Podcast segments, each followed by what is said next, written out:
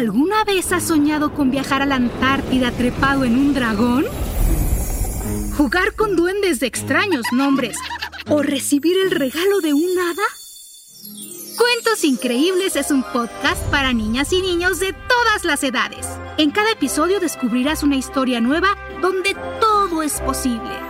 Busca Cuentos Increíbles en Spotify o donde sea que escuches tus podcasts. Sonoro, las mejores historias en audio.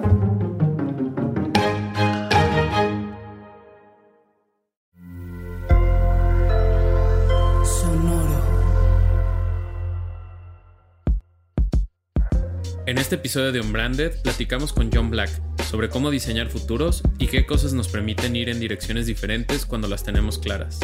Una de las cosas esenciales que, que marcan un dónde inicia y dónde termina una cosa es que nosotros ya estamos dejando de ver productos y servicios. Eh, estamos hablando de conceptos mucho más grandes como propuestas de valor, donde están pegados a modelos de negocio en donde el fin ya no es el profit eso, eso es muy duro de entender para las compañías que han venido haciendo durante los últimos 100 años modelos de negocios focalizados en la rentabilidad de la compañía.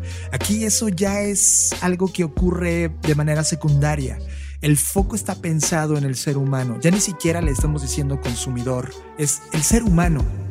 También nos compartió sus ideas sobre por qué debemos cuestionar el status quo como punto de arranque. El tema es que seguimos nosotros reuniéndonos haciendo lo mismo desde hace dos décadas y necesitamos retar el status quo. Aquí es donde hablo a toda la industria, seas diseñador, creativo, mercadólogo, comunicólogo, es reta el status quo continuar haciendo lo que estamos haciendo es el riesgo más grande que tienes y el empezar a cuestionar estas ecuaciones que has escuchado en los últimos 35 minutos de podcast que te incomodan, que te meten en un tema de madres, ahora necesito esforzarme más, bingo.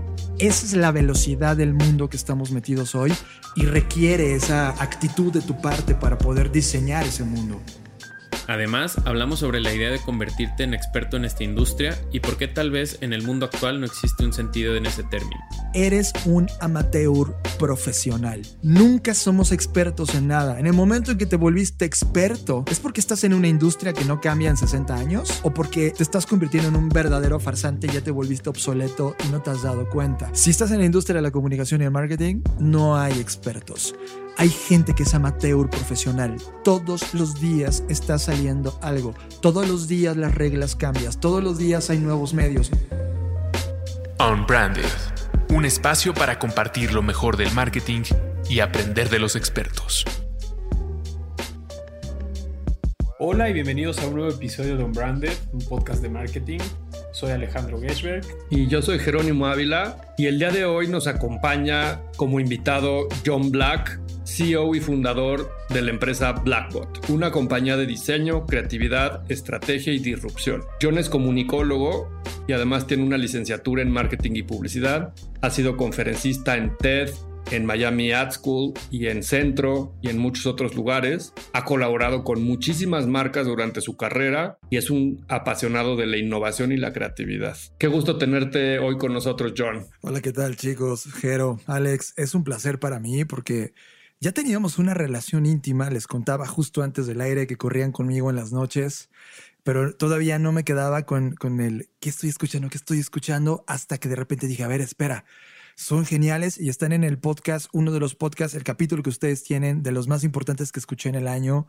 Felicidades por el trabajo que están haciendo. Muchas gracias. No, pues un gusto tenerte aquí para platicar de tantas cosas ¿Qué es Blackbot? ¿A qué se dedica? Eh, un poco de dónde vienes, hacia dónde vas, cómo es tu viaje. Blackbot es una compañía que legalmente la pusimos hace tres años Fernanda Rocha y yo, que somos socios de vida y socios de compañía, como un acto eh, súper en contra de lo que estábamos viendo después de estar década y media, dos décadas en la industria del marketing, muy metidos evidentemente en el marketing digital y, y, de todos estos vicios, en no entendimiento de lo que estaba pasando en la industria y de, de haber estado con multiplicidad de proyectos en activo, con marcas enormes, globales, y aún así, el, este sinsabor de lo que estábamos viendo y decidimos entender que lo que nos estaba rodeando era un pensamiento más de diseño, más de innovación, una conversación mucho más elevada que solo hacer marketing. Así que pusimos a Blackbot en, en ese viaje, en donde sí, somos una compañía de diseño, no entendida como el diseño gráfico que estamos acostumbrados, sino ahora el diseño es una conversación que está uniendo distintas pensamientos, eh, modelos de negocio, podemos diseñar estrategia, podemos diseñar producto, podemos diseñar futuro, eh, etcétera. Y bajo ese tenor hemos tenido una práctica profesional en los últimos tres años donde nos ha permitido dejar de hacer campañas y empezar a tocar modelos de negocio, que es una profundidad mucho más intensa que, estar en el lado sexy de la industria. Eso es Blackbot y una parte interesante de Blackbot es que estamos abriendo una unidad académica que se va a llamar Black School, donde literal todo este contenido del mundo de la innovación vamos a empezar a dar dosis. Entonces ahora estamos en este mundo académico y profesional al mismo tiempo y aprendiendo a velocidades eh, súper intensas. Y, una pregunta, John, eh, en este marco de, de hacer las cosas diferentes, creo que con lo que me quedo es que Blackbot busca como desafiar el status quo, ¿no? Y desafiar la forma en la que se estaba diseñando y probablemente la forma en la que se está haciendo marketing. Pero dentro de lo que ustedes en Blackbot eh, han aprendido en estos tres años y han estado haciendo, ¿qué son esos cambios? Eh, ¿Qué son esas nuevas cosas que se han encontrado que ayudarán a, que el marketing sea diferente o que Blackbot propone para, para cambiar un poco? Me, me llama mucho la atención cuando dices diseñar futuros. ¿Qué, ¿Qué son esos cambios? ¿Qué son esas cosas que hacen que puedas diseñar un futuro diferente? Una de las cosas esenciales que, que marcan un dónde inicia y dónde termina una cosa es que nosotros ya estamos dejando de ver productos y servicios. Eh, estamos hablando de conceptos mucho más grandes como propuestas de valor, donde están pegados a modelos de negocio, en donde el fin ya no es el profit, eso, eso es muy duro de entender para las compañías que han venido haciendo durante los últimos 100 años modelos de negocios focalizados en la rentabilidad de la compañía. Aquí eso ya es algo que ocurre de manera secundaria. El foco está pensado en el ser humano. Ya ni siquiera le estamos diciendo consumidor, es el ser humano. Y puede que dentro de esa gama de seres humanos hay gente que te ame y te consuma, y gente que te odie, y gente que por tercer causa te está padeciendo, ¿no? veo toda esta contaminación de plásticos, por ejemplo, de alguien que no te está consumiendo, pues ellos en la ecuación no estaban, no tenían voz. De tal manera que la primera línea que nos dividió fue justamente entender las propuestas de valor.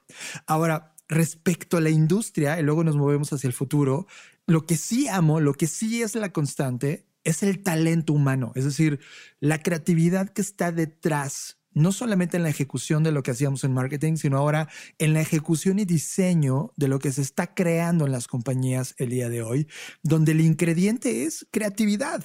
Cuando la creatividad y este mundo de las ideas empiezas a entenderlo más científicamente y empiezas a embosarlo y colocarlo en procesos que cada vez están disolviendo y creando metodologías de muy nueva generación y a ritmos cambiantes, están generando generándose hipótesis de innovación que renuevan todo el modelo de pensamiento de las compañías.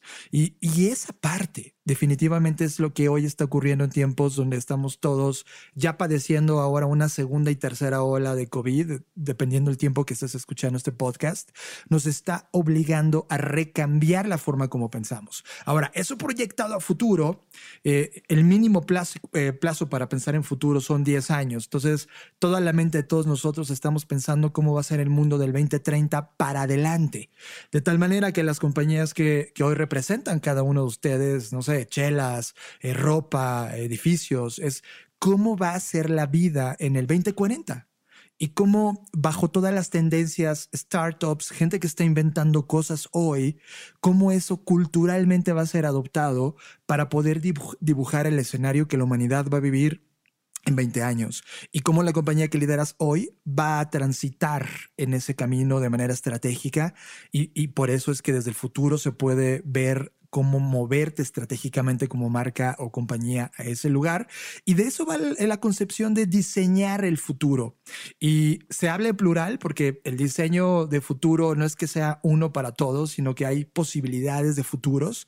Por lo tanto, siempre va a ser plural y depende mucho de las acciones que tú estás tomando para poder colectivamente eh, tomar responsabilidad sobre ese futuro y padecerlo o disfrutarlo cuando llegues a él. Que cosa que ahora que nos está pasando en el 2020 es que gente ha diseñado el futuro en el 20 o sea, cuando dimos vuelta del milenio y hoy 20 años después estamos parados en esta realidad. Y eso es exquisito porque no habíamos hablado a esa dimensión de tiempo. Las campañas se mueven por Qs, a veces se mueven estratégicamente por semestres o quizá por años cuando tienes una, una meta de muy largo plazo y ahora estás tirando metas a 10, 20, 30 años, lo cual la concepción y la responsabilidad que tienes es enorme y ya no es tan tan, tan temporal, súper corta, sino ahora es un movimiento constante de cambios y transformaciones que son exquisitos cuando tienes esta posibilidad de viajar al futuro, administrar el presente y entender de dónde viene en, el pasado todo esto. Que me encanta ese tema porque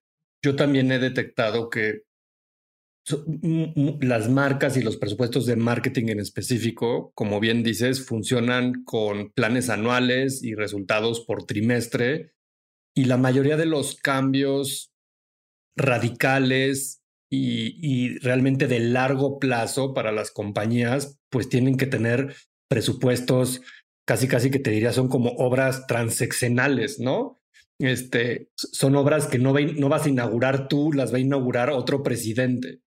Y Cierto. pues desgraciadamente como que nadie quiere sacrificar su presupuesto del hoy para que la cosecha venga en 5, 10, 20 años, ¿no?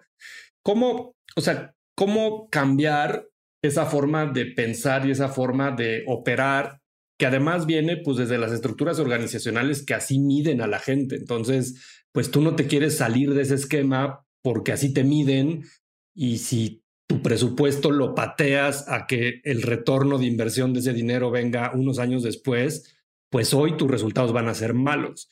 Entonces, cuando tú tienes esta conversación con, con, con, con tus clientes, con las marcas, con las o empresas que has podido colaborar, ¿cómo ayudarlos a transitar entre el hoy y, y en esta inmediatez que queremos de, de los resultados y de lo que yo haga hoy, cómo hoy me genera el resultado mover la aguja, y además en un contexto pandémico como el que vivimos, pues peor, porque hay tanta presión económica de recuperar lo perdido que pues menos quieres apostar a largo plazo. ¿Cómo llevas esa conversación? ¿Qué, qué recomendaciones le darías a quien nos escucha, que vive esto, que sí quiere hacer proyectos, pero que se siente un poco atrapado en esta encrucijada de, de las organizaciones? Yo, yo creo. La, la respuesta es interesante y la pregunta es más. Eh, creo que la respuesta está en el pasado. Eh, hay dos ejemplos que todo el mundo eh, es nuestro lugar común para entenderlo, la importancia de todo esto. El primero, 1975, en Kodak, en su laboratorio de innovación, se crea la cámara fotográfica funcional. Y Kodak en ese entonces administraba el presente. Imagínense, en 1975, su negocio era vender films, era cartuchos que se metían a cámaras y ellos eran la compañía más importante eh, del momento y del contexto. Pero alguien en tu laboratorio había creado algo que ponía totalmente en jaque todo ese modelo. Es decir, esa persona en tu laboratorio había creado el anti-Kodak, la compañía que asesinaba a Kodak. Eso le provocó terror. Es como de, oye, acabas de crear algo que puede destruirnos, este hoyo negro de invención que podría acabar con Kodak. El problema es que hoy la palabra ya no es si lo quieres hacer o no, se llama irrelevancia. Hoy Kodak es irrelevante en el mundo de la fotografía digital pese a que ellos inventaron la fotografía digital. Y la razón es que estaban tan obsesionados administrando el presente que les dio miedo toparse con una realidad que iba a funcionar a partir de 2005 en adelante, cuando Nokia comienza a introducir eh, teléfonos móviles con cámara fotográfica impresionante, de gran calidad. Y hoy en el 2020 tomamos fotografías y cero en Kodak. Ese es el primer caso. El segundo caso tiene que ver con Netflix y lo que pasó con Blockbuster. Creo que todo el mundo sabemos ese 2004 cuando Netflix toca la puerta de Blockbuster y Blockbuster no ve las señales, no ve las tendencias. Hoy en el 2020 ya sabemos quién está ganando esa conversación. Eso tiene que ver con a dónde mirar si eres una compañía que está administrando el presente, síguelo haciendo. Es decir, tu equipo actual, el equipo que has creado, la compañía que diseñaste, funciona increíblemente bien para administrar el presente. Pese a que tienes una crisis en este momento, sé que la vas a resolver. Pero así como existe ese equipo, necesitas crear un nuevo equipo de innovación. Y ese equipo de innovación tengas una planeación estratégica con ellos, que obedezca también a un pedazo del budget que tú tienes como compañía, que se vaya a ese departamento, porque es justamente en ese lugar donde van a diseñar las cosas que luego tu equipo va a salir a vender. Hoy todas las compañías que no tenemos un departamento de innovación, solo volteábamos a las compañías tecnológicas donde estaba produciéndose casi por genética estos departamentos de innovación. Y hoy 30 años después del despertar de las industrias tecnológicas, te das cuenta que en el top 10 de las compañías más importantes del planeta hay 8 compañías tecnológicas. Entonces, algo ha ocurrido en el mundo de los negocios en los últimos 25, 30 años que nos han dado señales de cómo tenemos que comportarnos. Sí, yo me dedico a vender cervezas, perfecto, pero tu laboratorio de innovación hoy está discutiendo tendencias muy claras de que las personas quizá quieren una bebida distinta que no deje de saber a cerveza, que no me reúna con mis amigos, es decir, quiero comportarme de manera afectiva, como ya lo sabes, pero ahora beber algo que no me haga tanto daño porque me encanta tu cerveza y quizá ese escenario lo vamos a ver masivamente en el 2035, 2030. Tú como cerveza, ¿cómo caminas a ese punto? Respondiendo de manera concluyente, sé que suena difícil hablar de futuro porque culturalmente no nos enseñaron a tener esa discusión, pero es necesario, va a llegar. De tal manera que si estás preparado para ese escenario, tú no vas a ser Kodak. El tema es que hoy estamos comportándonos como Kodak, como Blockbuster, atendiendo el presente, sufriendo el presente y estas señales que estamos viendo hoy, perdón, pero nos la habían advertido hace 5 y 10 años. Era muy claro los, los, los caminos que estábamos dando. Hoy en el presente nos están advirtiendo sobre temas de contaminación planetaria y no seguimos tomando uh, adecuaciones. Va a pasar. Entonces, la humanidad necesita entender que operar el presente en la administración que ya tiene es perfecto. Paloma, ya lo haces. Y tu siguiente tarea es crear un pequeño grupo de innovación que te force a mirar más adelante para que las decisiones ya no sean temas de metas para 2021 o 2022, ahora sean metas para 2032, 2035 y que cada paso que das como compañía te va acercando al liderazgo de esa industria que tú ya viste antes que nadie y que te puede llevar al, al tope, al máximo de tu industria si logras mover las señales correctas. A mí, John, escuchándote, me, me vienen muchísimas ideas a la cabeza porque hay, una, hay un libro que, que soy muy fan y recomiendo mucho que es este Infinite Game de Simon Sinek, que me parece, me parece un súper libro. Y algo que, que me acaba como de hacer clic escuchándote es esta parte en la que las organizaciones y las personas no tenemos la capacidad de pensar en el futuro porque todos como profesionales y especialmente si no es tu negocio y eres un empleado de una organización con un bien mayor, ¿no? Que está respondiendo a lo que la empresa necesita o requiere para crecer, pues es completamente imposible pretender que puedes pensar en un futuro de ese tamaño, ¿no? De 10 años, porque me encanta qué tan lejos de, de entender el futuro estamos cuando a veces el futuro para las compañías son dos o tres, ¿no? Entonces, el futuro que, realmente está proyectado a 10 años está completamente en una zona, eh, no sé si llamarla ciega, de todos los que estamos en una organización, sea la que sea.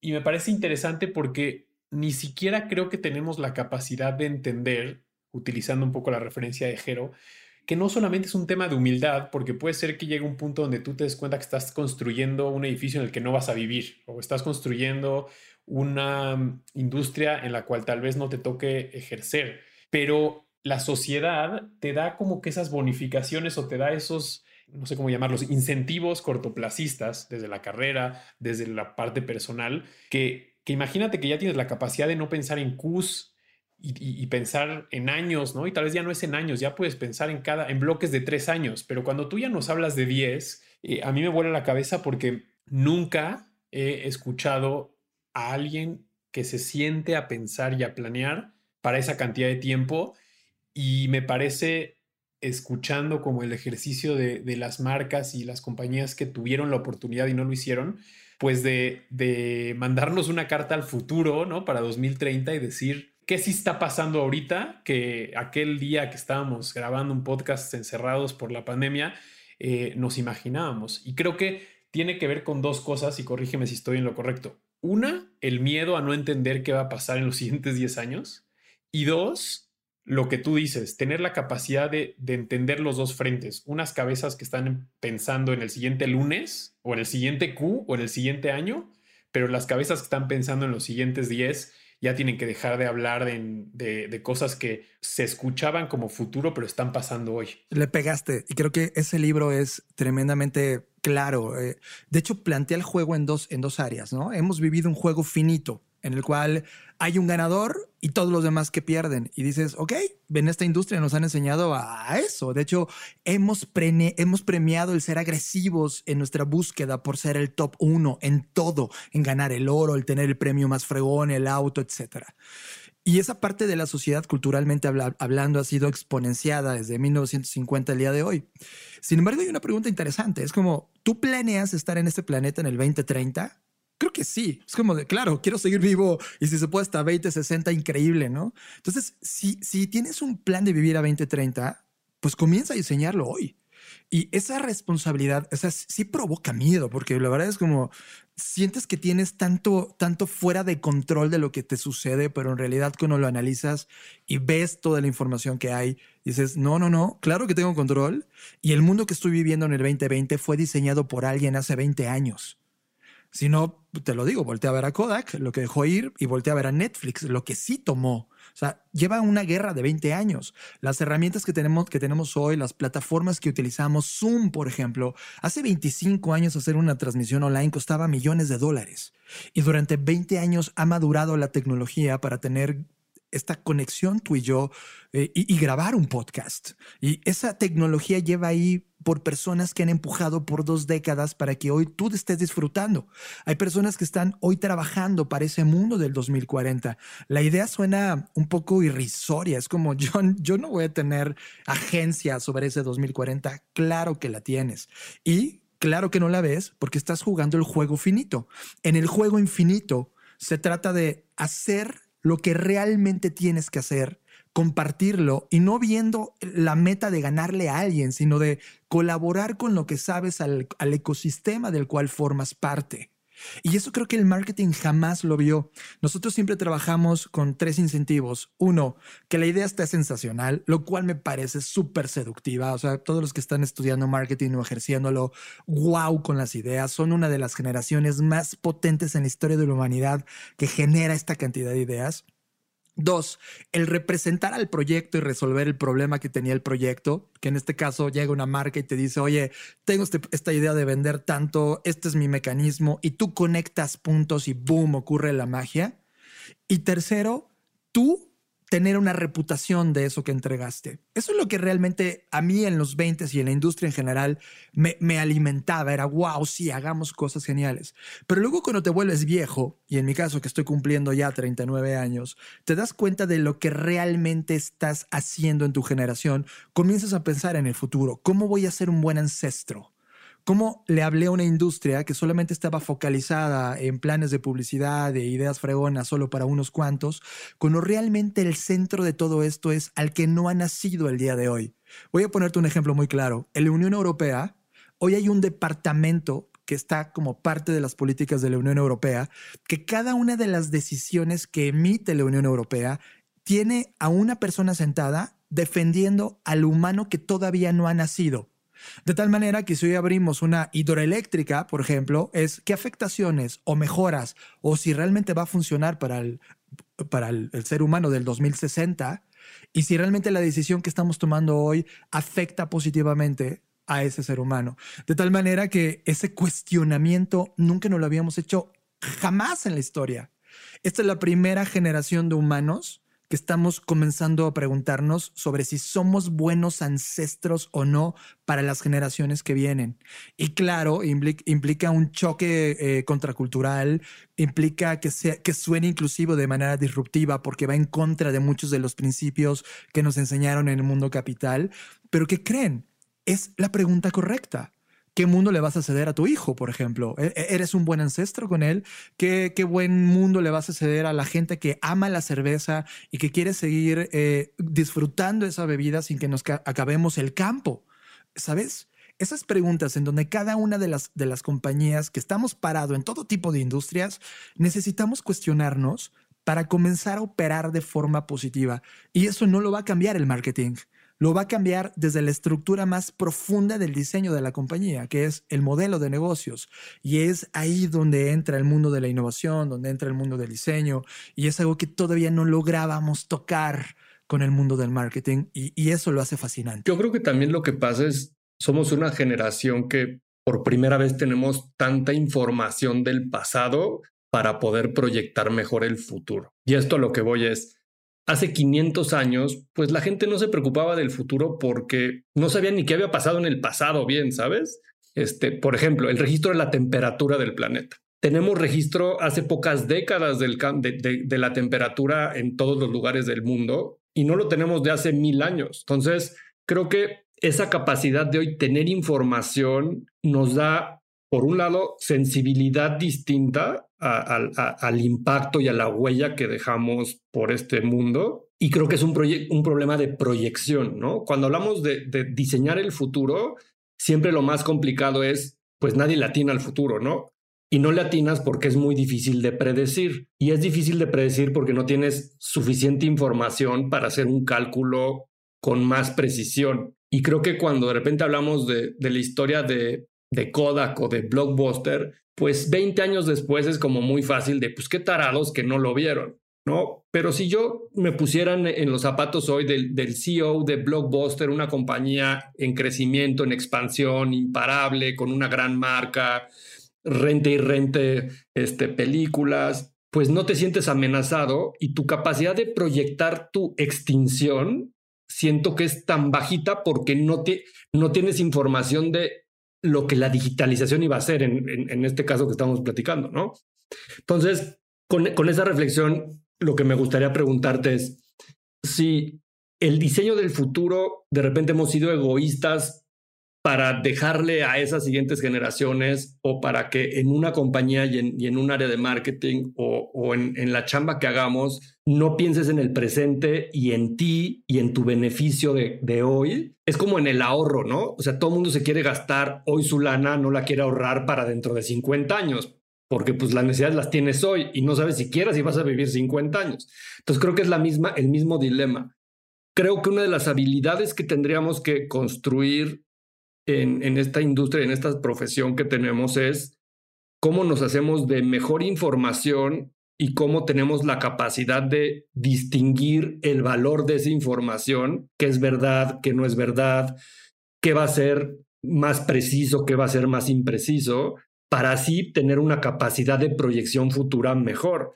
Porque como dices, a lo mejor los, hay productos y servicios que hoy funcionan. Imagínate los bancos y el dinero. Sea, hoy nadie piensa en un banco que el dinero se acabe, pero va a pasar, ¿sabes? Este, el modelo de cómo intercambiamos bienes y servicios y esa transaccionalidad en 100 años va a ser una cosa que hoy no, ni nos imaginamos. Y nadie en esas instituciones que llevan siglos operando probablemente lo está viendo con un nivel de riesgo tan alto como el que realmente tienen. Y no lo ven por no es porque sean tontos o porque simplemente porque no probablemente no tienen la forma de medir ese nivel de riesgo con precisión. Entonces, cuando hablamos de tendencias en el consumo, por ejemplo, con lo que estamos viviendo en la, pandemia y cómo hemos cambiado muchos hábitos de, cosas, eh, cuando ves cómo está cambiando una industria por una tecnología, cómo afectan los, los problemas globales ¿no? En, a nivel local, cómo le ayudarle a una empresa a transitar por recabar toda esa información y poder hacer esta proyección futura. Eh, ¿Cuáles son las habilidades que se necesitan? O sea, ¿cómo atacas un problema que pareciera tan grande en, en algo práctico y accionable?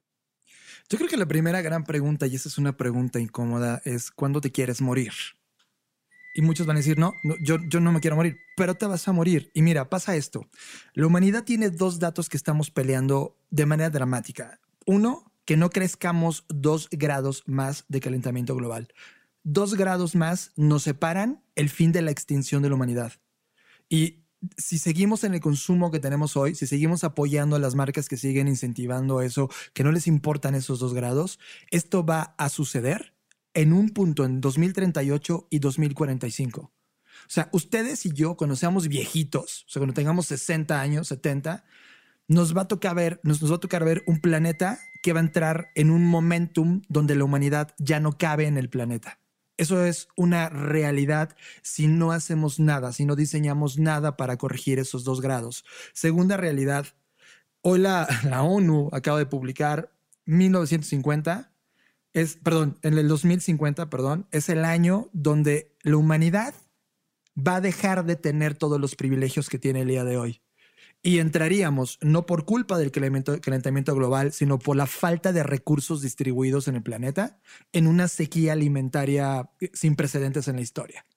Estos dos datos son reales. Esos dos datos van a pasar a menos de que diseñemos algo distinto. Ahora, si necesitas una estructura distinta en tu cabeza, claro está, y recuerda lo que platicamos hace rato, tú sabes administrar el presente y está poca madre, es como sigue administrando. Si, tú, si tu genialidad, tu propósito, todo lo que dice Simon Sinek realmente te da para administrar el presente, pues vas pero rodéate de un equipo que esté poniéndote estas dudas incómodas para que la compañía aprendamos a tomar las decisiones correctas y sobrevivas esta línea del tiempo del 2050. Te voy a dar un documento que es, es devastador. Se escribió en los 50 del siglo pasado y se le conoce como el informe Meadows. Y lo que hizo el informe Meadows fue entender cómo estaba creciendo la humanidad en población y los recursos que estaba comiendo. En ese informe nos advertía que en la, década de los 2020 íbamos a enfrentar a tener un problema climático y de distribución de recursos. Pero nadie le hizo caso al informe Meadows, hasta ahora que lo estamos padeciendo. Entonces, la fotografía pareciera que el humano solo le importa el presente y lo que vivió y lo demás que se arregle en las otras generaciones. Lo cual estaría bueno si estuviéramos en 1980 todavía hay demasiados recursos, pero hoy es el 2020 y nos toca a ti y a mí, y por eso existe este podcast, ¿no? Para llevar estos contenidos incómodos que no te dan una palmadita atrás diciéndote, hey, muy bien, tío, sigue ganando leones dorados, venga, no importa si atiendes compañías que venden porquería a la gente. Ahora sí, ahora sí está esta pregunta, ahora sí está el, oye, ¿quieres poner tu talento, tu capacidad de creación al servicio de alguien que no le importa la humanidad que sigue, yo dejaría de trabajar con ellos. Y esa es una postura que poco a poco vamos a empezar a ver en las compañías. Poco a poco le estamos sintiendo con los consumidores. Los consumidores hoy odian nuestro trabajo. O sea, hoy están diciendo, no quiero más publicidad, no quiero más ads que interrumpan algo que sí quiero tener acceso al contenido. El tema Pero sí lo quieren gratis, ¿no? Y esa es como la, la balanza de esa ese pensamiento, porque no quieren la publicidad, pero sí quieren que su email sea gratis, sí quieren que, que, muchos de los servicios como social media sean gratis. O sea, nadie pagaría a lo mejor lo que cuesta mantener Facebook o lo que cuesta mantener YouTube. Pero ahí, Jero, con este documental de Social Dilemma, ¿no? De, de, Netflix, pues hay esos, esos mensajes de lo que, por ejemplo, Jero acaba de decir, que es entonces, todos los productos que tú no pagues, tú eres el producto. Y, para mí eso se me quedó muy clavado porque lo que estamos platicando es completamente cierto. Yo no quiero que Gmail me meta spam, pero no quiero pagar Gmail, ¿no? Entonces, es interesante porque lo triste es que en esa negociación o en ese intercambio, pues no fue justo porque nunca nos dijeron que había del otro lado, ¿no? Pero creo que tu, tu provocación, Jero, es interesante porque si en todos los lugares a los que nos queremos quitar la publicidad, que hoy en día ya se exponenció, les queremos dar respuesta y no solamente es un ad blocker, ¿no? Sino realmente asegurar que no te estén molestando, automáticamente lo que van a esperar de ti es investment, ¿no? Y que ahora pagues por absolutamente todo lo que usas, cuando vienes de, una trayectoria de muchos años de vivir con esos, eh, esas herramientas que no pagabas. Pero entonces... Pero yo estoy de acuerdo que la forma en la que se ha hecho la publicidad eh, intrusiva, sin permiso, tiene muchas áreas de oportunidad y la gente en general no, no le gusta, no conecta y es muy ineficiente además y eso tiene que está cambiando y tiene que cambiar aún más. Pero creo que me gustaría regresar como al punto de supongamos que sí hacemos, somos conscientes de todos estos cambios y, y sí reconocemos el problema en el que nos vamos a meter. ¿Cuál es el camino? O sea, ¿cuál es el método donde podamos priorizar a qué le vamos a dedicar la energía y los recursos para lograr darle la vuelta y, tener un mejor futuro. O sea, ¿cuál es el modelo de ponderación de todos esos cambios sociales, culturales y esos hábitos para decir, este si no hago algo ahora, va a ser el que me mate en el futuro y más me vale empezar a, invertir hoy en que eso no sucede y darle la vuelta, porque creo que ahí está como el primer paso, ¿no? O sea, cómo, o sea, sabemos que estamos en un problema, pero ahora cómo reconozco cuál es el problema y cuál es para poder diseñar la solución de ese problema. Creo que la pregunta clave es una, es what, what if, es qué pasaría si. ¿Qué pasaría si implica un cuestionamiento mucho más allá del presente? Inclusive provoca una acción que se te ocurrió en ese momento que inclusive va en contra de lo que vienes accionando el día de hoy. El tema es que nos da mucho miedo preguntar qué pasaría si y ese terreno de qué pasaría si se lo cedimos a los científicos, a los emprendedores, a la gente que está inventando cosas. Pero en realidad es una pregunta que en tu día a día te haces todo el tiempo. ¿Qué pasa si hoy dejas de dar una mordida? ¿Qué pasa si hoy en lugar de bañarte una hora te bañas en 10 minutos? ¿Qué pasaría si? Lo cual, en la línea del tiempo, cuando lo ves eh, a 10 o 15 años, te das cuenta que hay pequeños comportamientos que se van moldeando culturalmente hasta llegar al reflejo de una realidad. Ahorita lo que tú pusiste muy claro sobre el mundo de Netflix es, oye, mira, ese mundo, ¿sabes cuándo comenzó?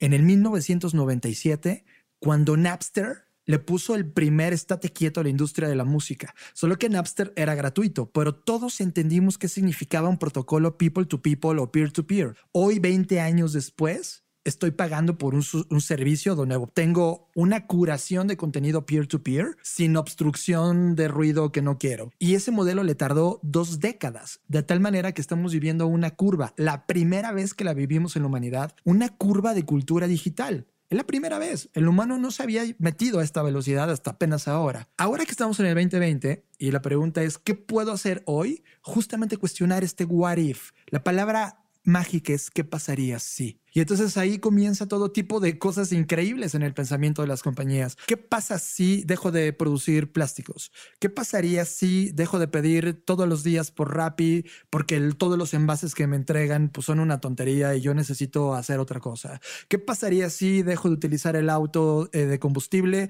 porque hay una alternativa eléctrica que comienza o necesita que la cultura alrededor de ese auto comience a generarse? Este ¿qué pasaría si debe ser algo mucho más consistente? En tu vida personal y en la vida empresarial. Y por supuesto, en la vida creativa. Estamos parados en una de las industrias que mayor influencia tiene en el planeta. Al final del día, el marketing es contenido. Estamos entregando piezas por distintos medios, ya sea en audio, ya sea multimedia, donde lo que estamos provocando son conexiones culturales con esos seres humanos. ¿Qué pasaría si, lo subrayo, comenzamos a hacerlo con una intencionalidad de empujar hacia esas cosas que nuestras marcas sí defienden y que es lo mejor para las personas. Esa pregunta requiere más esfuerzo de nosotros y hemos sido, creo que tú lo has dicho en, el pasado, hemos sido egoístas y yo le sumaría también arrogantes y mucho ignorantes. Eh, el que no sepamos qué es la cultura digital nos hace ser analfabetas en cierta parte del entendimiento de todos los fenómenos y ese documental tal cual, el de Social Dilemma, es un montaje teatral para explicar cómo funcionan los algoritmos. Si, yo me siento a explicarle matemáticamente cómo funciona un algoritmo, un ser humano promedio, pues me acaba la conversación. Sí, es como, va y me voy. Pero si se la representa como una película de Pixar donde tiene estas conciencias tomando decisiones por él, ¡pum! Le cae el 20 del mundo algorítmico donde estamos. Mira, la apuesta al final del siguiente gran Facebook ya no tiene que ver con que si hay Internet, algoritmos o inteligencia artificial. Va a tener que ver con dos conceptos que hoy la humanidad está apenas conectando. La primera es el blockchain como modelo lo cual sí, el mundo de los bancos hoy está empezando a jugar con ellos y creando criptodivisas, pero va más allá de eso, tiene aplicación prácticamente para todo, inclusive para el gobierno. Y el tema número dos, el procesamiento cuántico. Que hoy apenas tenemos unas computadoras que están comenzando a correr con este nuevo mundo físico del quantum. Esos dos van a brindarle la capacidad tecnológica y la capacidad administrativa para que los humanos podamos llevar a la humanidad al siguiente nivel. Yo sí creo, chicos, honestamente, que a pesar de estas dos malas noticias que les dije, de, de que no nos queda tanto tiempo, sí tenemos la tecnología, tenemos a los creativos, tenemos una nueva generación de humanos que están padeciendo cosas y están buscando soluciones. Y ese es otro de los temas que ha conectado con este nuevo mundo. Ya no buscamos vender cosas, estamos buscando solucionar cosas y eso que solucionamos sea un modelo de negocio rentable. Y entonces todos los modelos de negocio tradicional hoy mismo están regenerándose y vemos ver el modelo de subscription o el modelo freemium y todos los modelos de plataforma que están metidos hoy en los últimos 20 años desarrollándose. El tema es que seguimos nosotros reuniéndonos haciendo lo mismo desde hace dos décadas. Y necesitamos retar el status quo. Aquí es donde hablo a toda la industria, seas diseñador, creativo, mercadólogo, comunicólogo, es reta el status quo. Continuar haciendo lo que estamos haciendo es el riesgo más grande que tienes y el empezar a cuestionar estas ecuaciones que has escuchado en los últimos 35 minutos de podcast que te incomodan, que te meten en un tema de madres, ahora necesito esforzarme más, bingo.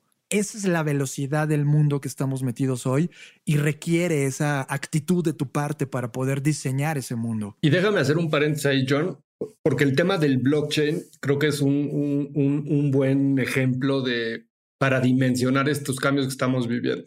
El tema de, del blockchain, como yo lo entiendo y como a veces lo explico, es la descentralización y la transparencia de las transacciones. E-, ese es como al final el, concepto más simple que yo he encontrado para entender.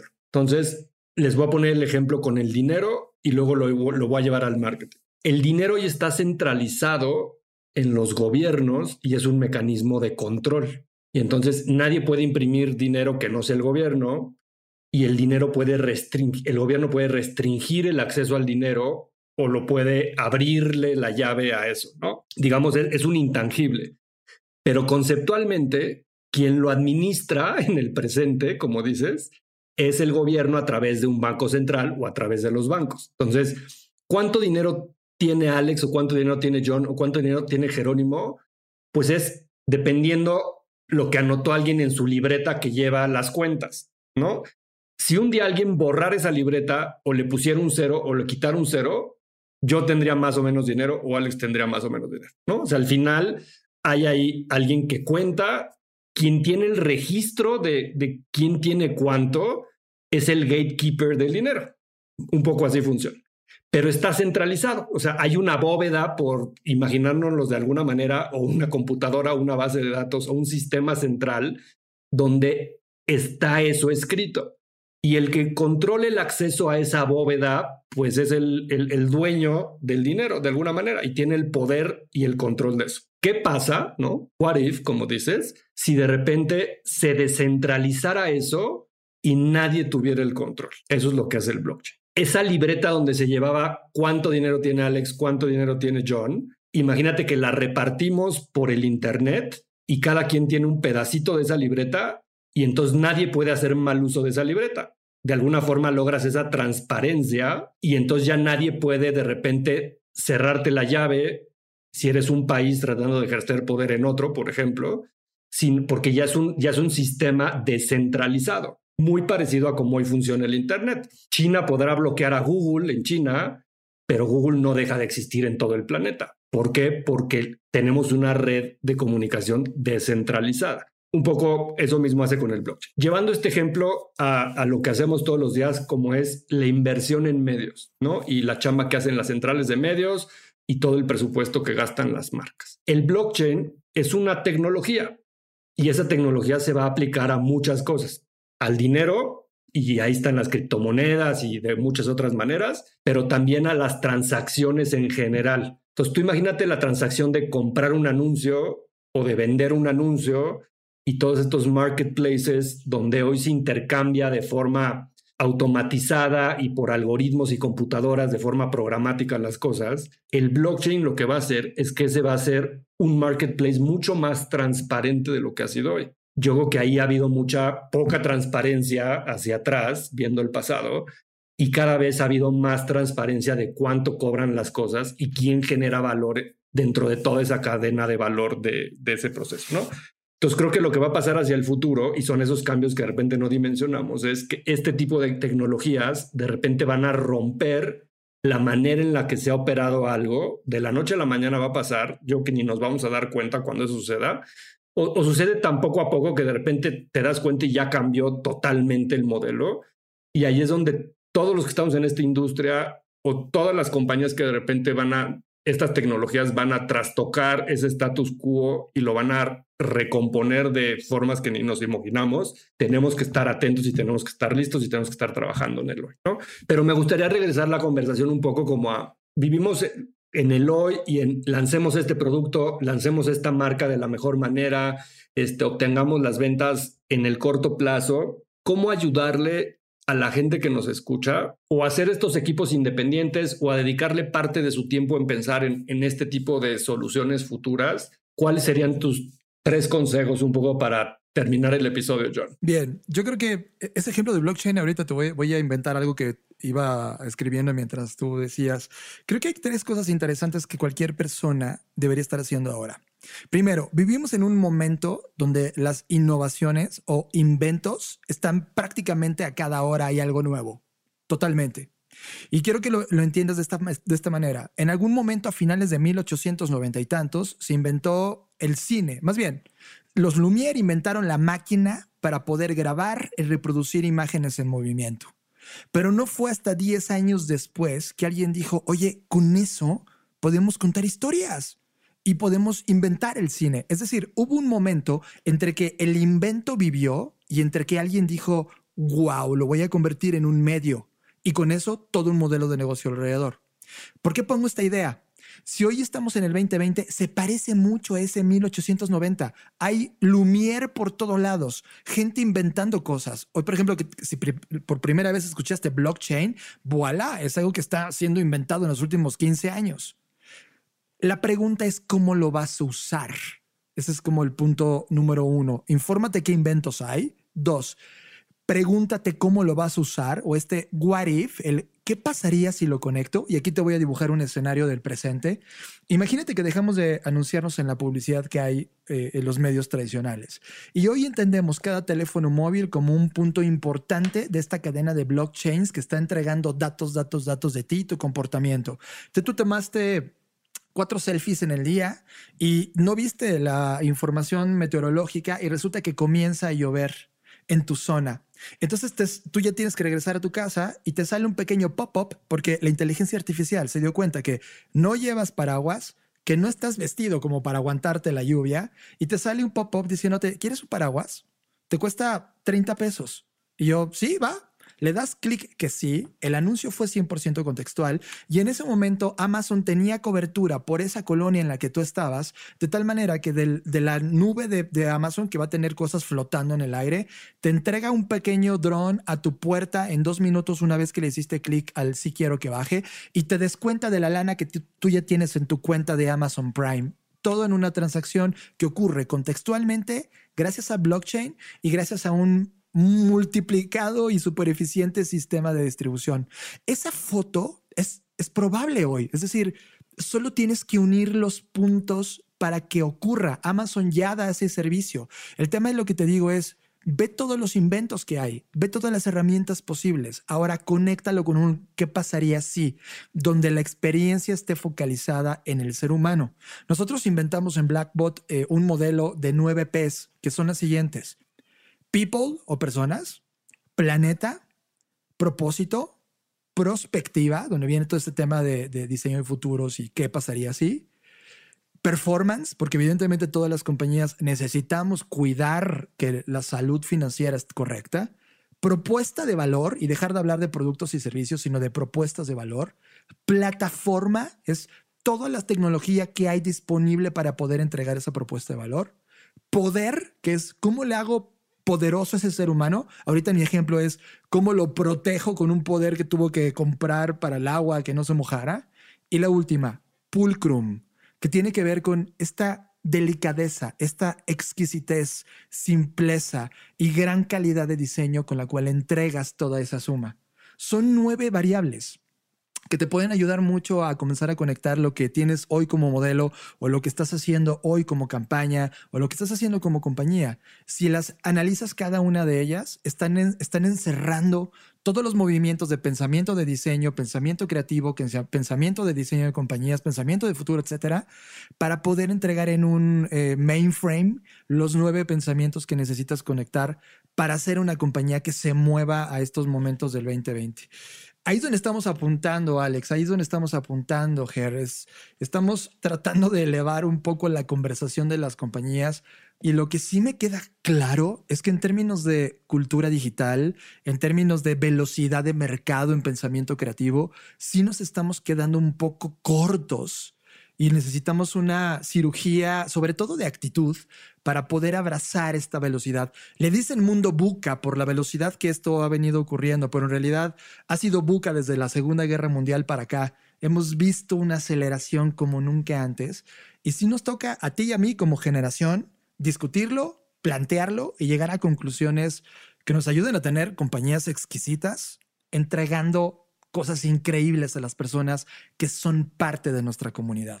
That's it. Una, una pregunta, porque creo que una de las cosas que a mí me, me pareció brutal, y es una tontería, ¿eh? porque no, no, no es nada que nadie sepamos, pero fue cuando alguna vez algún amigo me recomendó con estos como brokers de seguros, ¿no? Y esta gente que siempre te anda persiguiendo para decirte, tengo algo que te puede interesar, ¿no?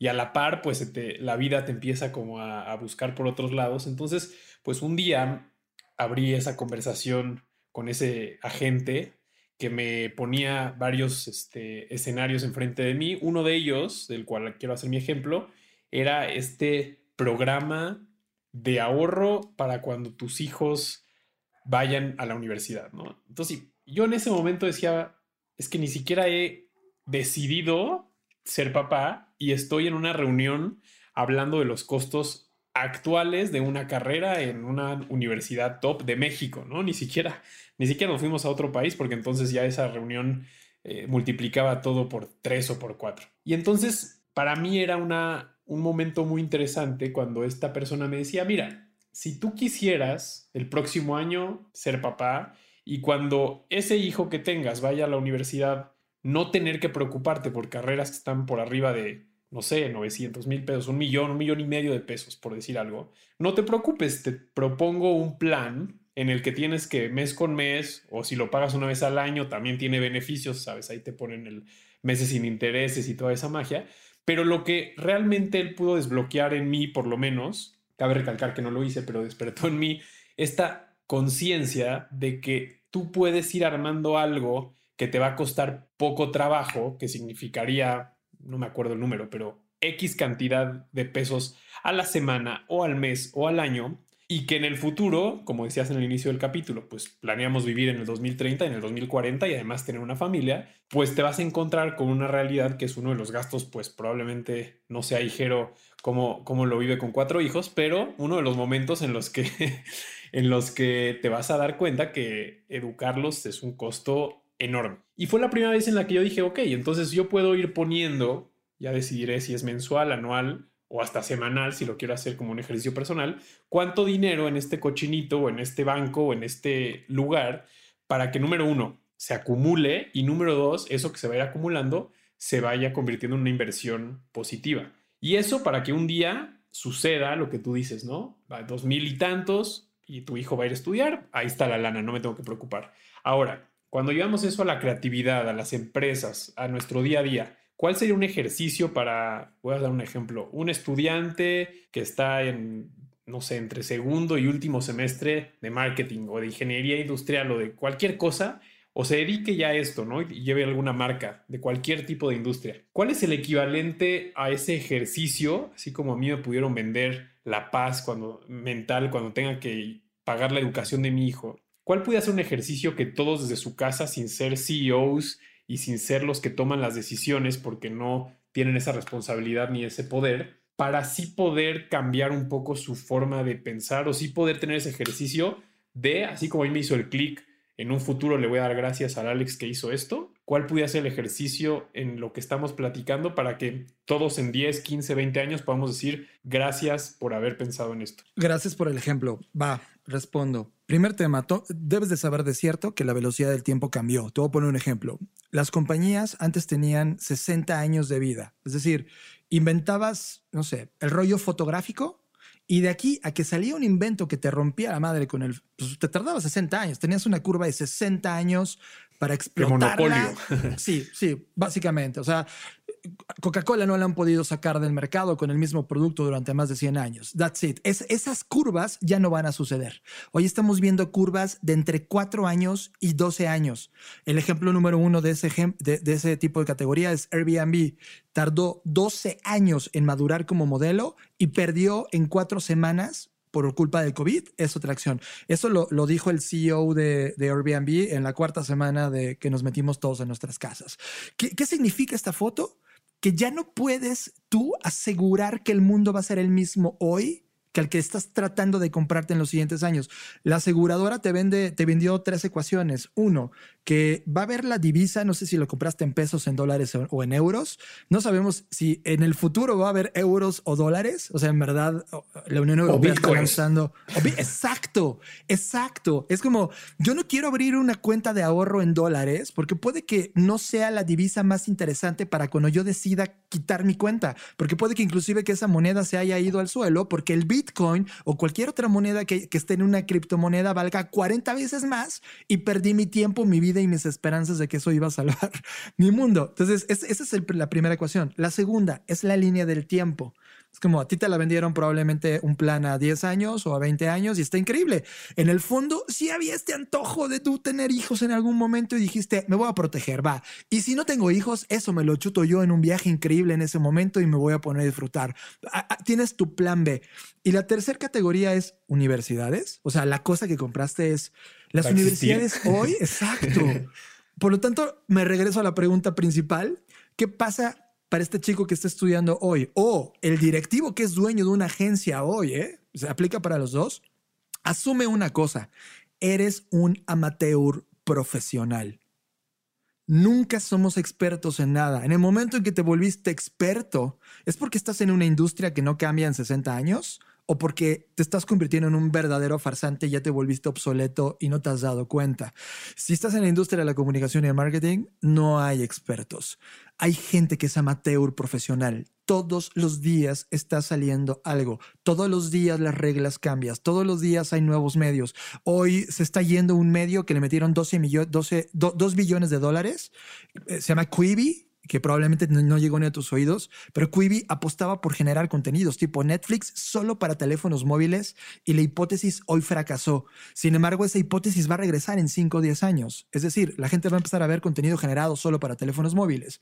Y, esa idea me gusta porque hay veces que no estamos preparados para el futuro. ¿no? O sea, hay veces que la idea y la innovación es la correcta, pero es en el momento incorrecto y fracasa y luego retoma más adelante y el podcast se me hace un gran ejemplo de eso, como Steve Jobs lo inventó en el 2005 o 4, no me acuerdo, y apenas hoy se está masificando 15 años después, ¿no? Cierto.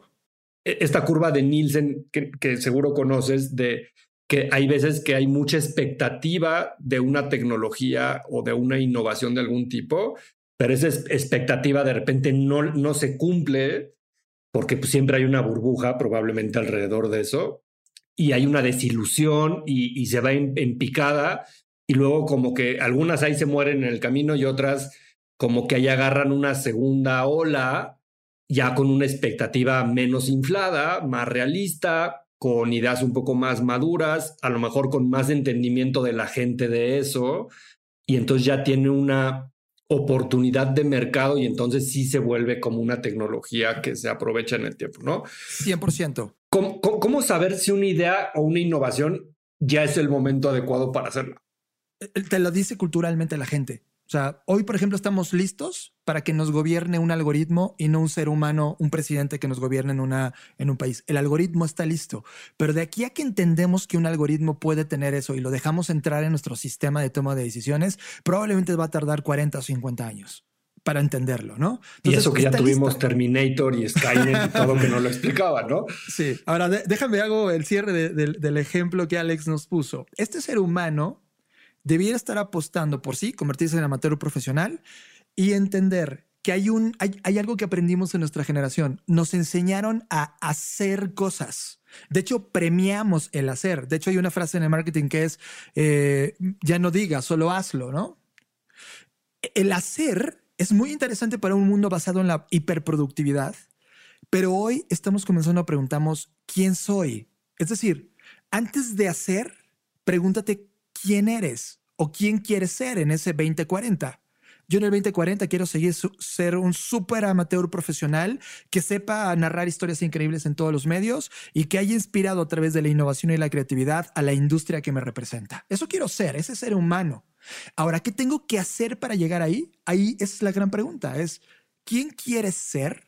tú acabando tu escuela o tú director de compañía en, en, la próxima década. Y cuando definas ese ser, ahora sí traza el camino de acciones para llegar a ese punto. Y probablemente ni siquiera sea acabar la escuela, probablemente tengas que meterte en todas estas neoescuelas que están ofreciendo skills y habilidades y entonces tú comienzas a conectar todos estos puntos y avanzas más rápido que quedarte en un lugar que te iba a certificar con un documento que ya no te sirve para nada, al menos en nuestra industria. Creo que es, es muy interesante lo que dices porque no me respondiste mi pregunta y me dejaste con más dudas, pero creo que es lo interesante en el, en el sentido de, de, la provocación, porque creo que lo, con lo que más me, me, quedo en tu respuesta y me parece un gran tema para poder eventualmente cerrar, porque esto da para hablar semanas, que es cómo si realmente quieres apostar o invertir, no sé si invertir es la mejor palabra si no solamente se trata de dinero, pero si quieres invertir en, en tu, tu yo del futuro, y, una vez más, no es tu yo de los próximos tres años, es de los próximos diez o de los veinte, pues creo que lo que me transmitiste es inquietud y dejar de pensar que poner algo mes con mes en una transferencia bancaria va a ser suficiente. Vas a tener que ser mucho más dinámico, vas a tener que, ser mucho más explorativo. De hecho, acabaste tu, tu respuesta diciendo hay que aprender. Entonces creo que irónicamente la comparación en donde invertir dinero para estar, entre comillas, tranquilo para estudiar, la respuesta es invierte en educación o invierte en aprender de qué va a pasar en ese futuro, porque tal vez no vas a tener más dinero, pero vas a tener más herramientas para que tus hijos o tú y tu familia estén más preparados para el 20, 30, 20, 40. Déjame te doy un ejemplo, Alex, de esa pregunta. Yo creo que con la pandemia yo vi muchas compañías que habían postergado hacer su comercio electrónico por flojera, por miedo, porque no era prioridad, porque no lo creían importante, por la razón que quieras, y que la pandemia los obligó a dar ese paso porque si no, pues quebraban o se extinguían, ¿no? O sea, era un tema de supervivencia. Y obviamente, pues hacer en unos meses lo que a otros les ha tomado años, piensa en Amazon, pues obviamente no sucede. Entonces, creo que cuando hablas del ahorro, por ejemplo, en, el ejemplo de la educación de tus hijos futuros, si es que los tienes, creo que estamos tomando la decisión de invertir tiempo o dinero en que estemos mejor preparados para una decisión futura. A lo mejor la decisión futura es, mis hijos no van a ir a la universidad y mejor les doy ese dinero para que hagan un startup, ¿sabes? Este, yo creo que tenemos que ser conscientes de que lo que proyectemos hacia el futuro probablemente no le atinemos, pero no importa, aceptemos eso, ¿sabes? Este, aceptemos que no tenemos el control. Pero lo que sí podemos es a eso que quién sabe qué sea, cuando lleguemos a ese momento estemos mejor preparados si hoy empiezo a adquirir cierta información y habilidades que si no lo hago. ¿No? Entonces, poniéndote el ejemplo del e-commerce, es quien estuvo preparando poco a poquito tener un, mejor sistema para llevar su inventario, tener un mejor sistema para distribuir su producto o servicio, tener un mejor sistema para generar servicios en este mundo digital y comunicarlos o invertir mejor en, en, este ecosistema de marketing digital de forma efectiva y eficiente para lograr mejores costos de adquisición. Quien invirtió tiempo en pensar en un CRM o en un programa de lealtad quienes le dedicaron el tiempo a leer esos libros o a googlear o a ver esos videos, a contratar esas personas dentro de su área de marketing, a, a, equivocarse y aprender de esos errores, llegaron mejor preparados a la pandemia y son los que mejor pudieron reaccionar a lo que nadie nos imaginábamos que iba a pasar. Entonces, regresando a, a tu pregunta es, te debe de dar paz mental de que haces lo mejor que puedes hoy para estar lo mejor preparado en algo incierto mañana. Y si además eso lo proyectas a, mucho más tiempo, es más incierto. O sea, creo que ahorita los tres más o menos podríamos predecir qué vamos a hacer mañana. Más o menos podríamos predecir qué vamos a hacer en un mes. Difícilmente podemos predecir qué vamos a hacer en cinco años. Olvídate de 50, quién sabe. Igual ni vivos estamos. Entonces, yo creo que lo que hay que pensar, y es un tema de mindset, y creo que lo que Jonathan nos ha platicado mucho el día de hoy, más allá de la receta es como la forma de pensar para tratar de adaptarse de una mejor manera a estos grandes cambios que estamos viviendo en, en, en, en muchos sentidos y de muchas maneras, ¿no? Y que como todo cambio es muy difícil de cuantificar hoy el impacto que van a tener esos grandes cambios, esas grandes tecnologías, etcétera. Pero de que va a cambiar, va a cambiar y el, que mejor, y, el, que mejor va a evolucionar y se va a poder adaptar y va a sobrevivir. Yo sí soy muy darwiniano en esa forma de pensar. O sea, van a sobrevivir los fuertes, los más preparados y los que se aceptan adaptar a todos esos cambios. Y sea Kodak en la fotografía, o sea Blockbuster en el entretenimiento, o sea una compañía de jabones o de coches, ¿no?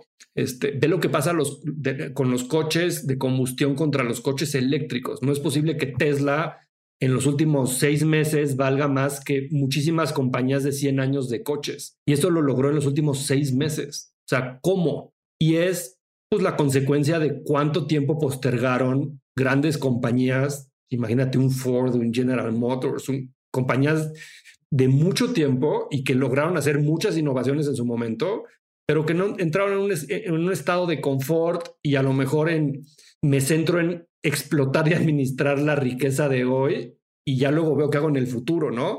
Otro ejemplo podría ser todos los países árabes con el petróleo y que pues dijeron pues hasta que la fiesta se termine nosotros seguimos cobrando entradas este y ya que se acabe la fiesta pues nos ponemos a inventar otra y que se llama turismo y vamos a construir una ciudad increíble y ojalá podamos dar el brinco de entre vender petróleo y traer turistas, ¿no? Imagínate en un Dubai. Entonces, si eso pasa en lo macro como países, imagínate esa proyección a las empresas, imagínate esa proyección a las personas. Entonces, a veces cuando nos movemos en esas capas y en esas dimensiones, es un poquito más fácil de entenderlo y luego tratar de aterrizarlo a nuestras circunstancias y a nuestra vida personal.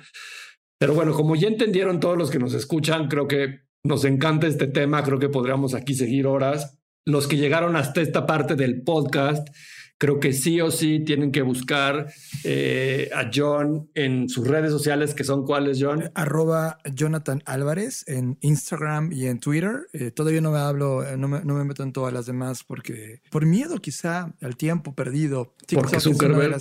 Tienes que, o sea, la verdad es que sí tenía todas, pero, pero no, no, no estoy activo por el tiempo. Y una vez que tienes, entiendes el tiempo como uno de los recursos no renovables y finitos, tratas de meterlo en la dimensión correcta y, ya no gasto tanto tiempo, ¿no? Y también pues que te escuchen en tu podcast de Creative Talks, que lo pueden buscar en donde quieran que escuchen sus podcasts y ahí seguro podrán escuchar más de esta forma de pensar, más de todos estos temas e ideas que hemos estado platicando el día de hoy. Ha sido un placer, eh, chicos, estar acá. En verdad, qué delicia de conversación y, bien honrado de este tiempo que vivimos juntos.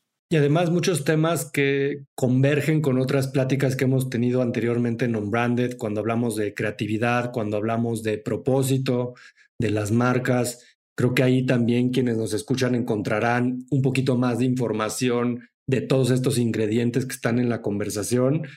A quienes nos escuchan y les gustó el episodio, compártanlo, síganos en Spotify o en Apple Podcast o donde quiera que escuchen sus programas así como en nuestras redes sociales, como On Branded Podcast. Un gusto, John, haberte tenido el día de hoy. Ojalá eh, hagamos siguientes futuros podcast con otros temas y, muchas cosas que hablar y clavarnos. Alex, eh, espero que hayas también disfrutado tanto la plática como yo el día de hoy. Este, eh, somos muy, muy, apasionados de estos temas, creo que los tres, y, con muchas más preguntas que respuestas, pero pues nada, nos vemos para la próxima. Muchas gracias, John, y seguimos en contacto. Nos vemos en el futuro, ha sido un honor.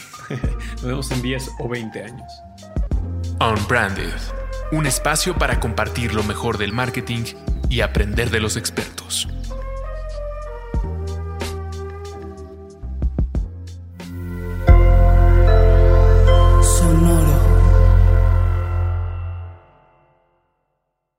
Dias, world, from the San Diego Zoo Wildlife Alliance. I'm Marco Wendt. And I'm Rick Schwartz. And we're your hosts for season three of Amazing Wildlife, a show from iHeartRadio Ruby Studio and the global conservation organization behind the San Diego Zoo and the San Diego Zoo Safari Park. Listen as we dive into the efforts here in San Diego and spotlight the heroes working worldwide to care for the species you know and love. Listen to Amazing Wildlife on the iHeartRadio app, Apple Podcasts, or wherever you get your podcasts.